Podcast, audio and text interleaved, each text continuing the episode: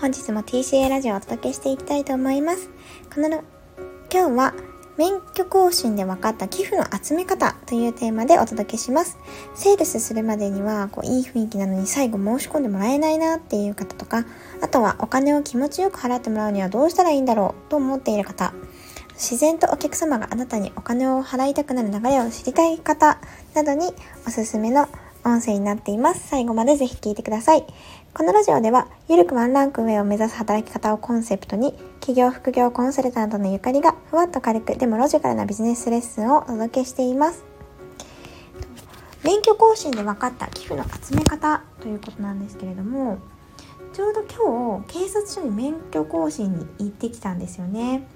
と誕生日前後に免許更新ってしなきゃいけないと思うんですけれども、まあ、私はあのペーパードライバーなので有料の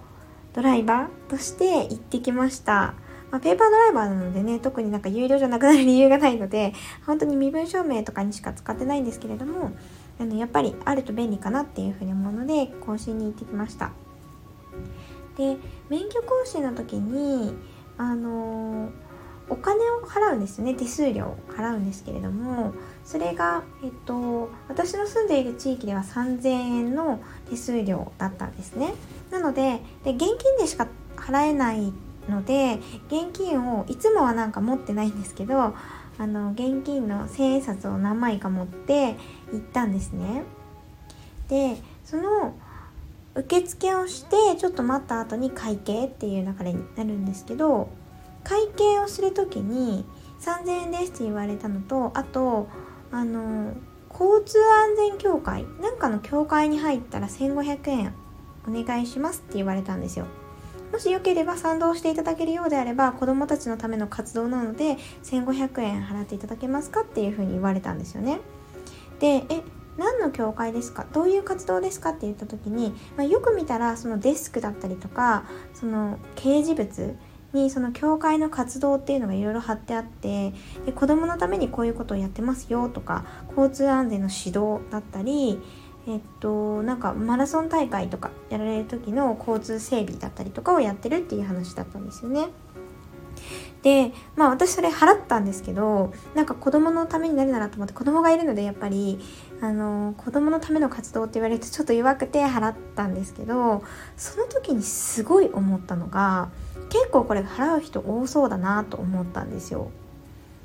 でなんでかっていうと子供のためっていうのが私が共感したからっていうわけじゃなくてなんかその前に払っているその同時に払っている3000円の手数料って絶対免許更新するなら払わなきゃいけないお金なんですね。でちょっとこう公的機関警察署であの免許更新したんですけど公的機関なのでなんかちょっとこう税金に似てるというか結構払わなきゃいけない義務みたいになってるじゃないですか。それとセットで寄付金を集める寄付金なのか、まあ、協会会員になるためのお金なんですけどあの多分多少特典はあると思うんですけどね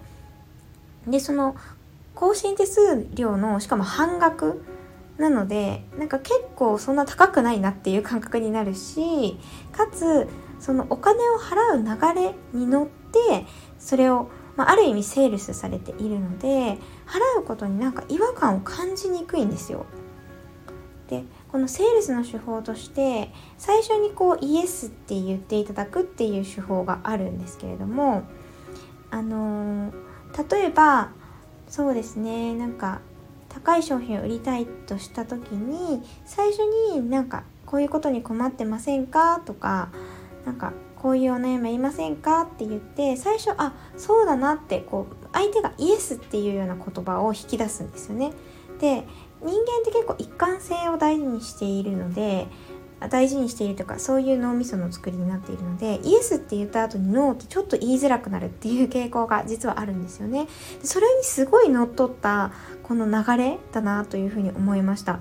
だってそもそもイエスというかもうお金は払うこと前提になっていて免許の更新費用ですよね。手数料を払うことになっていてでもう今現状払っているっていう状態でじゃあなんかあの賛同いただけるようであればこうこれこれどうですかっていうおすすめの仕方。でしかも結構それがいわゆるその地域のためだったりとか子供のためだったりとか、まあ、何かのため人のため社会的に役立てるっていう風に歌われているのでちょっと断ることに対して罪悪感を感じるような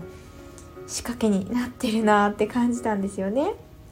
なのでなんかこれって寄付とかの集め方には本当になんか効果的だろうなって思いましたね。よくなんか街頭に立って募金を募ってる方とかっていらっしゃると思うんですね。寄付金を集めてる方。でもあれだともう財布とか出してない。現金そもそも今持ち歩かないじゃないですかあまり。なのでそもそも現金を持っている方に声かけないと本来はダメだし。であの財布をわざわざ出してなんか結構人が行き交う中でその声を街頭に立ってる募金を集めてる人のところに寄っていって払うってちょっとやっぱ恥ずかしいなとか面倒くさいなとかっていう気持ちが出ちゃうと思うんですよ。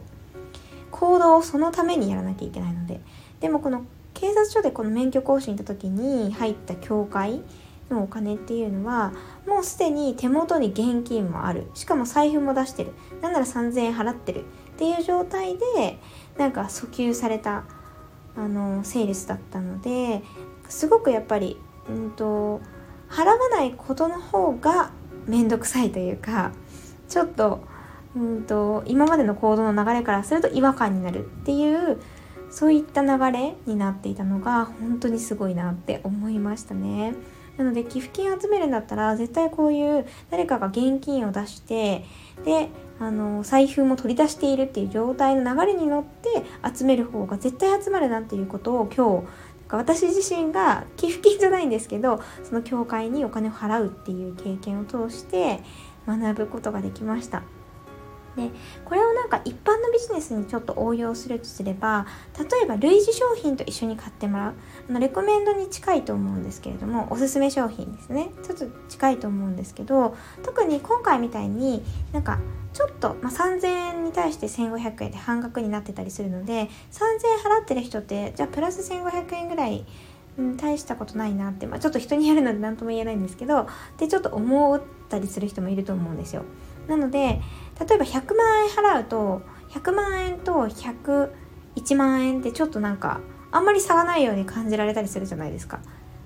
なんか100万円もう払っちゃってるんだし1万円ぐらい上乗せしてもいいかみたいな感じになぜか気が大きくなったりすると思うんですよね。それだけこう財布の紐が緩んでる状態だと思うので類似商品と一緒に売ってもらう。自分の商品と一緒に売ってもらうとかは結構効果的じゃないかなと思いますね。例えば何かよくあるあのー、家を買った時にセットでなんかインテリアコーディネート的なのを売るっていうことあると思うんですけれどもやっぱりお家新しく買ってしかも最大の投資ですよね多くの方にとって。一般的な会社員とかにとっては結構住宅を買うってすごく人生でも大きいあのお金の払うタイミングだと思うんですけどで数千万とか払ってるとちょっと感覚がやっぱおかしくなってしまうので なんかインテリアのコーディネートにせっかく家を買って素敵なお家にしたいなと思ったらインテリアのコーディネートにこう100万円ぐらいこう払っちゃうとかちょっと私なんか家買ったことないです相場が分かんないんですけどなんかそういうことってあると思うんですよね。なので同じようにちょっと高めの類似商品と一緒に売ってもらうっていうのは結構効果的なんじゃないかなと思いました。あと似たような感じでチームで売るっていうことですね。興味がやっぱり近しい方に売ることができるのでチームで売れば自分の商品じゃなくてそれ以外の、あのー、おそらくお客様が似ているであろう人と一緒に組んであのセールスし合うっていうこともいいんじゃないかなっていうふうに思いますね。で一人で売るとしても例えば最初にアップグレード版というかあのまあメインの商品を売った後にそのタイミングでまだお客様のこう気持ちが高ぶっている状態というか払った流れに乗ってオプションみたいな形で何か少し安い商品を売るとかっていうことはこのなんか警察署の経験からすごい効果的なんじゃないかなっていうふうに思いました。ので是非こういったこの寄付金に限らずなんですけれども何かあの寄付もそんなにすごい大きいお金というよりは少し本当にその方の善意で払ってもらうっていうものだと思うんですけれども善意をどう引き出すかっていうのもただ単になんかお願いしますお願いしますっていうふうにお願いするだけではやっぱりマーケティングとかセールスとかって全然効果がないわけなんですよね。なので今回みたいにちょっとマーケティングの知識を使ってそれを実践するだけでも相当な額がこう集まる額っていうのは変わってくると思うのでよかったら実践してみてください。ということで今日も PCA ラジオこの辺で終わりたいと思います。今日もご視聴いただきましてありがとうございました。バイバイ。